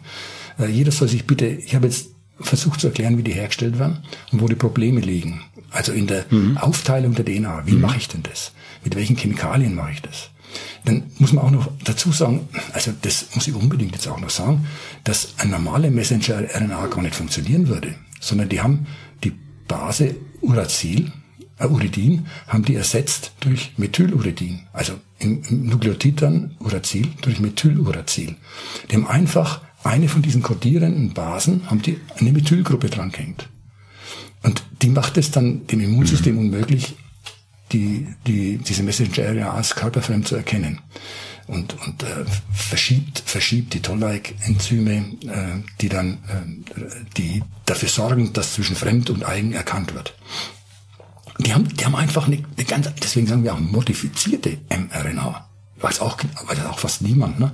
Der hat nichts mit der normalen mRNA zu tun. Wenn du dir als Chemiker das Molekül anschaust, dann siehst du sofort, dass das elektronisch vollkommen verändert ist. Da ist die Mesomerie unterbrochen in dem, in dem Aromaten drin. Schaut ganz anders aus, ne? Vom, von der elektronischen Seite her. Ist also ein ganz anderes Ding. Ich, ich weiß, ich, ich, Moment, Moment, das würde, das würde heißen, fürs Immunsystem, Entschuldige, fürs ja. Immunsystem würde das was heißen, dass ja, das, es gar nicht versteht, was es da vor sich hat, oder? Das, ähm, ja, das hat eben einen Einfluss auf, auf die Fraktion, die dafür verantwortlich ist, äh, zu sagen, du bist körperfremd oder nicht körperfremd. Das sind diese Toll-like-Rezeptoren. Mhm. Und ähm, das ist aber ein Ding, das bekannt ist. Aber wenn ich doch einfach eine Messenger-RNA so verändere, dass sie mit der Ursprungs-RNA nichts zu tun hat, dann kann ich davon ausgehen, eine Ursprungs-Messenger-RNA würde durch die, durch die Messenger-RNA sind, durch diese Enzyme, wieder abgebaut werden. Aber das muss überhaupt nicht der Fall sein bei, wenn ich, wenn ich eine Methylgruppe, die die ganze Mesomerie in dem System stört, äh, einfüge. Das, das reagiert alles ganz anders. Und keiner weiß wie. Also es ist, es ist da so viel Forschung zu betreiben. Nochmal, ich sage generell, sage ich gar nicht, es ist ein kühner Gedanke zu sagen, also ich lasse meinen Körper körperfremdes Eiweiß produzieren durch Messenger-RNA. Es ist schon ein angenehmerer mhm. Gedanke zu sagen, ich lasse den Körper eigene Produkte produzieren und nutze die dann in der Medizin. Also die Technologie zu erforschen halte ich durchaus für, für sinnvoll und für, für, und für aber, aber wir sind, wir, wir sind so gut wie gar nichts. Und das, ja, ich, da bleibe ich sprachlos zurück, muss ich ehrlich sagen. Das ist, ja, verstehe ich nicht. Jetzt kann ich dazu sagen, wie es mit den Ärzten weitergegangen ist. Ne? Die haben natürlich gleich alle erzählt, mhm. ja, eine hat Rheuma und der andere hat plötzlich einen Krebs gekriegt. Schilddrüsenkrebs. So. Mhm. Ah. Hat nichts damit zu tun natürlich, aber die Spike-Proteine hätten sie doch ganz gerne aus dem Körper wieder draußen. Und jetzt äh, haben sie sich mhm. bei mir damals angemeldet und haben wir nochmal zwei, drei Bier spendiert und ich musste ihnen erzählen, den Ärzten erzählen, was ich mir vorstellen könnte, dass die Spike-Proteine rausholt. Ja. Ne? Und äh, weil ja. wir jetzt dabei sind für unsere Zuhörer, dann können wir das ja auch mal versuchen anzugehen. Ich, sollen wir? Ja, unbedingt. Unbedingt. Wir haben die alle dann ähm, ja. muss ich jetzt erst, erst nochmal sagen, ihr müsst euch vorstellen, dass diese Spike-Proteine an die verschiedensten Stellen im Körper kommen können. Generell sind sie in allen Organen zu finden, was man nicht gedacht hat. Man hat immer gedacht, die bleiben im Muskel. Ist nicht so. Sie gehen, sie gehen äh, in die Hoden, ne? sie gehen ähm, sogar, und das hat sich keiner denken können wahrscheinlich, sie gehen komplett, die ganzen Nanopartikel gehen komplett durch die Blut-Hirn-Schranke durch. Das ist so ein Wahnsinn, weil durch die Blut-Hirn-Schranke geht fast gar nichts durch. Das, das Gehirn wird nur von Glucose ernährt und die gehen tatsächlich durch und machen dann diese Entzündungen im Gehirn. Mhm. Jetzt, wenn du zum Beispiel die Entzündungen im Gehirn mhm. ausheilen willst, das ist also für eine Apothekerlein sowieso viel, viel, viel zu viel. Was ich eigentlich ma machen kann und sagen kann, ist nicht, was man beim speziellen Organbefall sofort das tut oder akut medizinisch zu, zu tun hat. Das ist nicht mein Thema. Aber ich kann zum Beispiel sagen, wenn ich die Spike-Proteine eliminieren will, ähm, oder wenn ich die, mhm. neu, die immer wieder neu produzierten, dummerweise Spike-Proteine laufend eliminieren will, dann gibt es schon Methoden, die eigentlich logisch sind, weil man weiß, dass es eben Proteine sind und Proteine kann man auflösen durch Enzyme. Deswegen ist äh, die Enzymtherapie eine der wichtigsten Stand, äh, Standbeine. Was viel einfacher ist noch und wozu ich wirklich ja auch raten darf, auch wenn ich kein Arzt bin, der wirksamste Mechanismus ist Heilfasten. Da weiß fast niemand. Aber es ist vollkommen klar, was passiert beim Heilfasten. Der gesamte Organismus, Verbrennungsorganismus, wird umgestellt, weil einfach die Nährstoffe fehlen und es werden sozusagen Schlackenstoffe aus dem Körper zunächst mal abgebaut und verbrannt. Und Eiweiße kannst du abbauen und verbrennen und zur Energie wenn, verwenden, zur Energieproduktion verwenden. Also wenn ich heilfaste, dann mhm. äh, provoziere ich schon mal, dass, dass eben Spike-Proteine einfach vom Körper als, Ernähr als Nahrungsmittel genutzt werden und eher abgebaut werden. Dann werden die Spermidine ausgeschüttet, also das sind diese, diese äh, Begleitfaktoren, die dann das Ganze noch äh, verstärken. Und ähm, diese Geschichte ist ja relativ einfach. Man kann sich ja angucken, wie man heilfastet. Ich würde jetzt nicht kein Nullfasten machen, aber ich würde so ein, so ein Kohl Kohlenhydratsuppenfasten machen, also Gemüsesuppenfasten. Das findet ihr alles im Internet, wie sowas geht. Das ist relativ einfach beschrieben. Ja, wir, wir sagen, Disclaimer, besprechen Sie das mit Ihrem Arzt und Apotheker. Gesundheitspraktiker vor Ort. Ja, ja Arzt Moment, Heilfasten ist Heilfasten vor Ort, aber wenn, okay. einer, wenn einer sagt, er möchte mit der Nahrungsaufnahme. Wir sichern uns hier nur ab. Ja. Klar, jetzt wird mir vorgehalten, weil ja. um Gottes Willen, es gibt ja Menschen, die dürfen nicht heilfasten. Du hast recht. Also bitte besprecht es mit Genau, eurem Arzt. das meine ich. Also wir sagen, besprecht das nochmal zu Hause ja. und mit eurem Arzt und Behandler. Aber grundsätzlich ja. unserer Meinung in unserem privaten Gespräch nach als Heilfasten eine ganz gute Idee. So, ähm, was können wir mal ein bisschen spicken. Gegen, ich lese von Nat ja. Ich könnte, ganz kleinen Moment. Ich höre und lese dann von, von Nattokinase bis HCIO und wie sie alle heißen, ja. alles Mögliche. Ja. Es ist ja so jetzt, ähm, klopfen müssen. Die Therapieplätze für Erkrankte sind ja einerseits sehr rar, andererseits ist es auch so, dass es leichtere Schäden gibt, die nicht so gravierend sind. Ich sage mal, die, die Rheumatoidenformen, die lassen sich relativ auch gut beeinflussen dann. Die was? Denn diese. Entschuldige, die was? Die was für Formen? Die rheumatoiden was Formen, Formen? Äh, der, Ach so, der ja. Nebenwirkungen. Ne? Also die entzündlichen Formen ja. im ganzen Körper, die Ganzkörperentzündungen. Da muss man davon ausgehen, dass die, das Gleichgewicht zwischen entzündungsfördernden und entzündungsmindernden Substanzen in Unordnung geraten ist. Ähm, äh, zum mhm. Beispiel die Omega-3, Omega-6-Balance, Omega-6-Fettsäuren, äh, die machen Entzündungen, Omega-3 hemmen sie. Also wenn ich jetzt zum Beispiel aus diesem Grund auch schon mal sage, Omega-3-Fettsäuren sind okay, dann ist es sicher richtig. Alles ist okay, was diese Silent Inflammations, also diese unterschwelligen Entzündungen zurückfährt. Und da gibt's zum Beispiel den afrikanischen Weihrauch, würde ich den afrikanischen nehmen, nicht den indischen. Ja. Da gibt's, soll ich noch was sagen von den Sachen? Oder soll ich das lieber nicht machen? Ja, unbedingt. Unbedingt weiter. Ja, Nattokinase natürlich. Nattokinase mal kurz für ein halbes Jahr auf Schweineschmalz.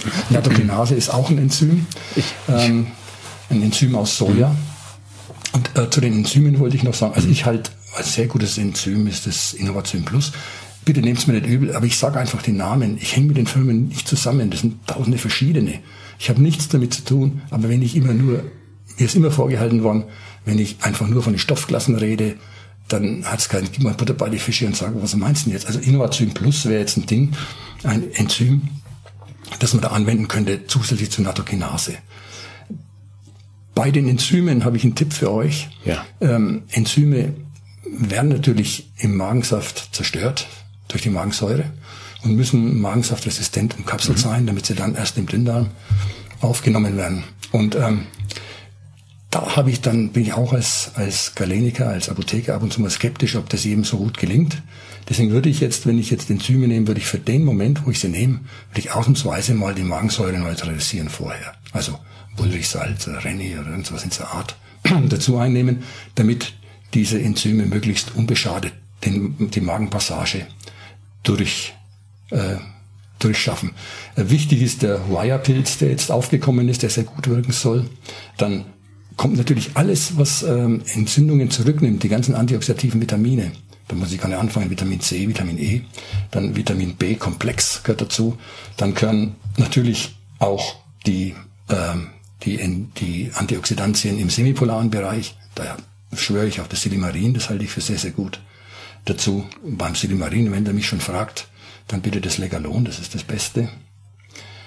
Sven weiß auch, gegen was das noch hilft, aber das sage ich jetzt nicht. Das ist also, nimmt halt auch Entzündungen der Leber zurück und hilft dann auch demjenigen, der gerne ein Gläschen mehr trinkt.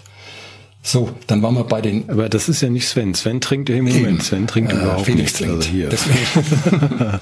Felix, Felix trinkt. Genau. Ja. Ich würde noch, wir können auch noch auf Gelum-Tropfen ausweichen. Ja, genau. Das muss eher gut. Das lassen wir jetzt mal. Wir schreiben das auch noch, noch in die Videobeschreibung. Vielleicht zu den Ernährungsgeschichten ähm, dazu. Was wirklich sehr, sehr wichtig ist, sind alle die Dinge, diese Gemüsesorten, die NFKP hemmen. Äh, das, ein NFKB-Hämmer, NFKB ist, ist, ist ein Übertragung, überträgt Entzündungen oder fördert Entzündungen. Und ein Gegenspieler dazu ist Cortison. Also wenn ich was Ähnliches tun will, außer jetzt Cortison zu nehmen, dann muss ich eben Gemüsearten von Brokkoli, von Kohl, Rosenkohl, diese Dinge ähm, mhm. zu mir nehmen. Ein wirklich gutes Rezept ist, den äh, Rosenkohl auszukochen und äh, dem, Entschuldigung, den den Brokkoli auszukochen und äh, das Wasser, da nimmt man da natürlich auch Mineralwasser dazu, das Wasser nicht wegzuschütten, sondern genau das zu trinken. Das ist einfach mal ein ganz praktischer Tipp, den darf ich geben als Apotheker, ne? ohne dass ich mich strafbar mache. So, ja, Jetzt, ich hätte noch, ich hätte natürlich noch einige andere als Koch darfst du das. ich hätte schon noch ein paar andere Dinge auch. ähm, ich will zu den, zu den speziellen Verfahren, jetzt Plasmapherese oder so, ich sagen, will ich gar nichts sagen, weil das ist ja wirklich für schwere Fälle und das müssen auch die, äh, die Ärzte dann in speziellen ausgestatteten Praxen alles durchführen und das ist auch sehr kompliziert und oft auch teuer. Aber denkt bitte auch dran, diese Maßnahmen, die ich euch jetzt gesagt habe, es gehört noch Kurkuma dazu. Oh, dass ich das nicht vergesse. Kurkuma ganz wichtig. Es gehört Resveratrol dazu. Es gehören die Bioflavonoide dazu. Es gehören also alles das, was einfach antioxidativ im Körper die Radikale eindämmt, die Entzündungen. Radikale sind ja Entzündungen, ne? die Entzündungen eindämmt. Das ist wichtig. Und vielleicht auch mhm. als kleinen Bonus für alle, genau die gleichen Methoden sind gute Methoden zum Anti-Aging. Also das baut auch andere Körperschlagen außer Spike-Proteinen ab und das ist auch nicht schlecht, ne? Mhm. Na, wie gesagt, wir werden nicht drum herum kommen. Erstens hast du dich jetzt, glaube ich, abermals beworben um eine wöchentliche Sendung bei uns auf unserem Kanal oder sonst wo. Weil das war ja jetzt hohe, hohe Informationsdichte. Ich glaube, wir können uns aber trotzdem auch darauf einigen, neben dem ganzen Ergänzen, was du gerade vorgeschlagen hast, es hat auch wie bei anderen Gesundungsprozessen was mit Weglassen zu tun. Ja. Also wenn man sagt, wir versuchen die äh, nicht nur die, die guten Omega-Säuren dazu zu tun und die äh, entzündungsmindernden, sondern dass man eben auch sagt, dass man den Schweineschmalz drei Tage weg, Klar. also grunds grundsätzlich, weil, weil das entzündungsfördernd ist, ja, wenn ich richtig verstehe. Ähm, wenn es darum geht, die Proteine wieder in geeigneteren Mengen im Körper nur noch zu haben, mhm. dann ähm, ja. das ist, glaube ich, das Ziel. Ne? Ich weiß nicht, wie viel man Nochmal, ich lese das alles, Felix. Ich bin kein mhm. Fachmann, also nur so halb. Ich lese das dann und lese dann auch noch von irgendwelchen, habe ich jetzt vergessen, wie sie heißen. Ich könnte auf den Zettel gucken. Wo ist das? Ähm, ja, Natokinase. Hast du schon was dazu gesagt? HCIO, keine Ahnung, irgendein Chlorstoff, den man dann noch einwerfen soll. Ja. Ich sage, es gibt, Chlordioxid, es gibt ne? so viele mhm. Nee, das ist auch noch irgendwas anderes, aber ich habe diesen Zettel wirklich nicht. Ich ja, da gibt sicher auch jetzt wurscht. Es gibt viele so viele, deswegen, es gibt ja einen eigenen Kongress, nur wir wissen ja noch gar nicht, und das ist für mich dann der bei vielen auch nur halbseriöser Teil. Auch Peter McCulloch, der ja viele kluge Dinge gesagt hat, sagt dann Natokinase und das dann im Abo und bei der und der Firma ja. hilft so ganz prima. Ich habe dann manchmal den Verdacht, dass hier auch vieles versprochen wird, weil wir noch gar nicht genau wissen, was denn eigentlich bei wem warum passiert. Genau. Davon abgesehen, dass du nicht weißt, aus welcher Fabrik deine Charge jetzt kommt und wie viel mRNA, DNA, was du überhaupt da im Körper hast, ja. was in welchen Mengen kopiert wird. Mhm. Da sind wir ja auch tatsächlich nur so ein bisschen noch im Dunklen. Na klar. Können nur allgemein einen guten Rat geben, um die Gesundheit wiederherzustellen, aber wo genau weiß man es noch nicht, oder? Ja, was ich meine, man kann schon sagen, haben. dass es halt entzündliche Prozesse sind. Also vielleicht nochmal dazu, was macht denn überhaupt, was machen denn überhaupt diese Spike-Proteine? Vor allem, was machen die so schädlich? Und das ist natürlich, dass sie sich an die Gefäßinnenwände anhaften und mhm. dort dann als körperfremd erkannt werden und dann kommen meine Lieblinge, die Makrophagen, und fressen die einfach auf und fressen halt das Zeug drumherum, das eigentlich physiologisch gut wäre, nämlich die Membranen dieser Gefäße auch mit auf. Sondern mhm. da entstehen dann eben die großen, entstehen Entzündungen, entstehen Blutungen, entstehen Ablagerungen. Und ähm, wie gesagt, gegen diese Entzündungen vorzugehen, ist immer richtig. Ja. Man muss auch sagen, die Entzündungen werden mhm. ja immer mehr, auch mit zunehmendem Alter. Mit zunehmendem Alter steigt da die Radikalbelastung. Also wenn ich da was tue in der Richtung, mache ich garantiert nichts falsch. Das kann man schon, schon so mal sagen, auch mhm. in der Ergänzung. Natürlich werde ich erstmal versuchen, das auch über Nahrungsmittel, über hochwertige hinzukriegen. Das habe ich ja gleich ganz am Anfang ähm, massiv betont. Das ist, das ist das A und O. Das ist auch klar. Und weglassen in Form von Stress, der radikale macht, in Form von Überernährung, die radikale macht, in Form von Alkohol, der im, zumindest im Übermaß radikale macht, äh, Rauchen macht radikale, alles das weglassen. Das ist ja vollkommen klar. Ja. Trotzdem mhm. dazu sagen, ich muss noch eine wichtige Sache sagen, Leute, das ist echt total wichtig und weil ich auch glaube, dass es geht um Melatonin. Gestattest du mir zwei, drei Sätze dazu? Genau. Ähm, Melatonin ist das Hormon, das den Erholungsnerv, den Parasympathikus stärkt. Also eine Gegenspieler von dem Sympathikus. Und das Melatonin sorgt also dafür, dass die Nachterholung einsetzen kann. Das Melatonin repariert auf breiter Basis Körperfunktionen über Nacht. Und das Melatonin ist auch ein riesen Antioxidant. Jetzt ist es aber so, dass, wie ich schon erwähnt habe, die Bildschirmzeit zum Beispiel, die elektromagnetische Strahlung, haufenweise Melatonin abbaut und zerstört. Schon das, schon das Tageslicht baut ja Melatonin ab, aber erst recht natürlich abendliches Fernsehen, abendliche Computerarbeit und so weiter. Ich habe bei mir selber mal den Melatoninspiegel gemessen, den kann man im Speichel messen, der war 9,0 nachts um zwei. Da kann keine Erholung stattfinden und deswegen mhm. bin ich wirklich ein Befürworter, Melatonin zu substituieren, vor allem im Alter und vor allem dann, wenn man eben die Reparaturkraft des Körpers in der eigenen Nacht stimulieren will, wenn man sowieso schlecht schläft, dann ist Melatonin, was viele auch nicht wissen, ganz maßgeblich trägt Melatonin zur Erholung bei. Es ist auch in dem äh, bei allen Postvac und äh, äh auch Post-Covid oder Long-Covid äh, ist immer Melatonin dabei. Denn man weiß zum Beispiel auch, da gibt es eine interessante Studie, die steht sogar noch im Internet, in Wikipedia. Es gibt eine multizentrische Studie mit 40.000 Krebspatienten, die mit 6 Milligramm Melatonin, was fast nichts ist, ähm, die Sterbensrate im ersten Jahr nach der Diagnose um 40 Prozent gesenkt haben. Also da muss man sich mal festhalten. Das ist ein Wahnsinn, ganz einfach. Und äh, das wird überhaupt nirgendwo beachtet gar nirgendwo beachtet und, und wahrscheinlich wird Melatonin auch irgendwann abgeschossen werden. Ich bin mal gespannt, wann die ersten Breitzeiten gegen das Melatonin kommen. Aber solange, und glauben Sie jetzt mal mir einfach als Apotheker, das Melatonin ist wirklich ein zentraler Bestandteil. Auch übrigens wie die Alpha-Liponsäure äh, bei äh, den ja, ja. Mein Lieblingsfavorit, ja. genau. Dankeschön. Nicht vergessen, dazu ein bisschen Biotin zu genau. nehmen. Mensch, du bist ähm, da wahnsinnig ähm, informiert. Richtung ist ja gewaltig. Das wissen viele Apotheker nicht. Ja, manchmal schon ein bisschen, nicht so wie du. Nee, das wissen, das stimmt. Das wissen die meisten ja. nicht. Das wird aber mit verbraucht, wenn das ja. Äh, Alpha-Liponsäure dann reingeht. Meine Ärzte wussten auch nie, dass das ein Chelatbildner ja. ist, aber egal. Ähm, nee, aber zum Melatonin zurück. Es gibt, ich hoffe, es gibt auf Andrino einen, einen Text zum Melatonin. Ähm, ähm, ja, doch, nein, es gibt einen kleinen Film von mir auf Andrino. Übrigens, wenn ihr wirklich Gut, weil ich über diese biologisch-medizinischen Methoden ein bisschen euch informieren wollt, ich glaube zehn ähm, essentielle Methoden habe ich da beschrieben, in einer Sprache, die auch jeder verstehen kann. Schreibt euch das mal auf, andrino.de, das ist schon ganz witzig, dann mal nachzuschauen, was ist denn eigentlich mitochondriale Medizin oder so. Ne? Du hast, Felix, ich, ich gehe davon aus, dass ich es endlich geschafft habe. Ich hoffe, dass es ein paar Menschen hier irgendwie uns ähm, zugehört haben und dass du es jetzt geschafft hast, dir dir einen, einen dauernden, stressigen Job zu verschaffen. Weil ich hoffe nicht. Ich will ja noch golfen gucken. Nein, ja, ich weiß. Ich weiß, dass du das nicht möchtest, deswegen habe ich dich ja hergelockt. Ja. Nein, Nein also selbst auch wenn du es dann nicht machst. Aber es ist, ich, ich kann das nur empfehlen und ich kann auch deine, wie gesagt, aus unserem ersten Gespräch, da hast du ja auch den Aquariumsvergleich mal erklärt. Mhm. Das hast du, glaube ich, auch auf Andreno ja. nochmal gemacht und andere Dinge zum Bluthochdruck und anderen. Ich seit ich dich kenne, habe ich immer, wenn wir reden, Aha-Erlebnisse im Dutzend billiger. Ähm, wir heute wieder eine hohe Informationsdichte, deswegen werden wir in der Videobeschreibung hoffentlich viel verlinken. Mhm. Also, dass man einfach auch sagen kann, das, das gucke ich mir jetzt nochmal in Ruhe an. Ich hoffe, wir schaffen das alles.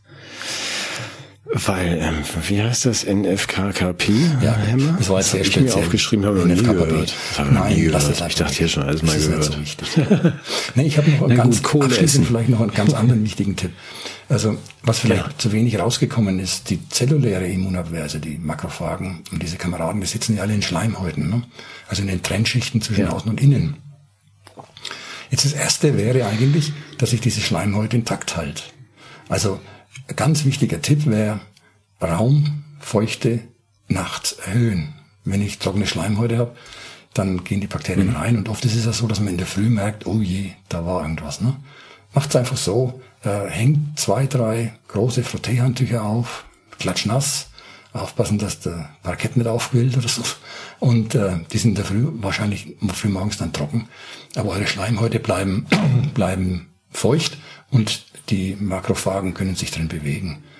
Solche Tipps habe ich komplett in dieser ganzen Covid-Zeit vermisst. Das sind, das sind einfach wahnsinnig wichtige mhm. Schutzfaktoren.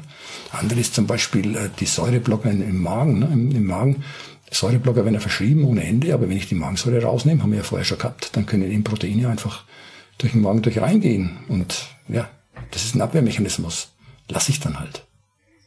Also. Ja, also das galt jetzt nur mal kurz für den Ausnahmefall den mit den Säureblockern. Was du vorhin genau. empfehlen, empfohlen hast, ist keine Empfehlung für oh Gott, dauernd oh Gott, nein, jeden Tag das weiß Unmengen Bullrichsalz ein, einwerfen, ja. sondern nur wenn man mal, bevor dann das, was äh, in den Darm soll, im. Magen zer, zerstört wird, sollte man kurz den Magen ja. aus dem Spiel nehmen, aber nicht tagelang ja. oder jeden Tag. Natürlich.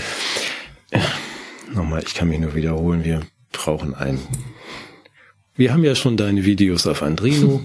Wir werden das verlinken und ich hoffe, wir können das. Ich denke jetzt gerade, wir sollten ja mindestens alle drei Wochen mal reden. Oder du solltest das alleine machen. Nein, alleine auf gar keinen Fall. Nein, das ist, nein, noch mal, es ist, es, ich habe jetzt, also jetzt, jetzt sind wir an einer Stelle, wo ich ja weiter zurück zu meiner, hier, das ist ja auch meine Warnweste wegen Klimawandel, die Farbe heute. Mhm. Ich muss ja gleich wieder die Dänen warnen. Mhm. Schwere Hitzewarnung, ja. bei 20 Grad sind alle drin und trauen sich nicht mehr raus. Ja.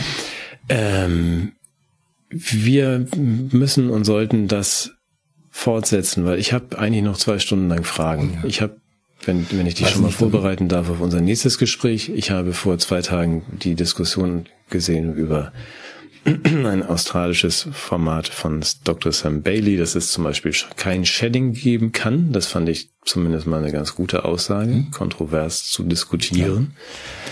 Fand ich ganz gut für mich. Ja, ich ja. weiß, ich verstehe dein, hm, ich weiß ja nicht. Ich bin auch nicht so ganz sicher. Ähm, aber wenn ich, also nach dieser, dieser Stunde, die wir jetzt hier sprechen, denke ich, ich habe jetzt mehr Fragen als vorher. Und jetzt, ähm, ich weiß nicht, wenn, ich wenn, wenn es ums Shedding geht, alles sagen, was du möchtest. Eine ganz kurze Geschichte, die auch vielleicht unerwartet kommt. okay.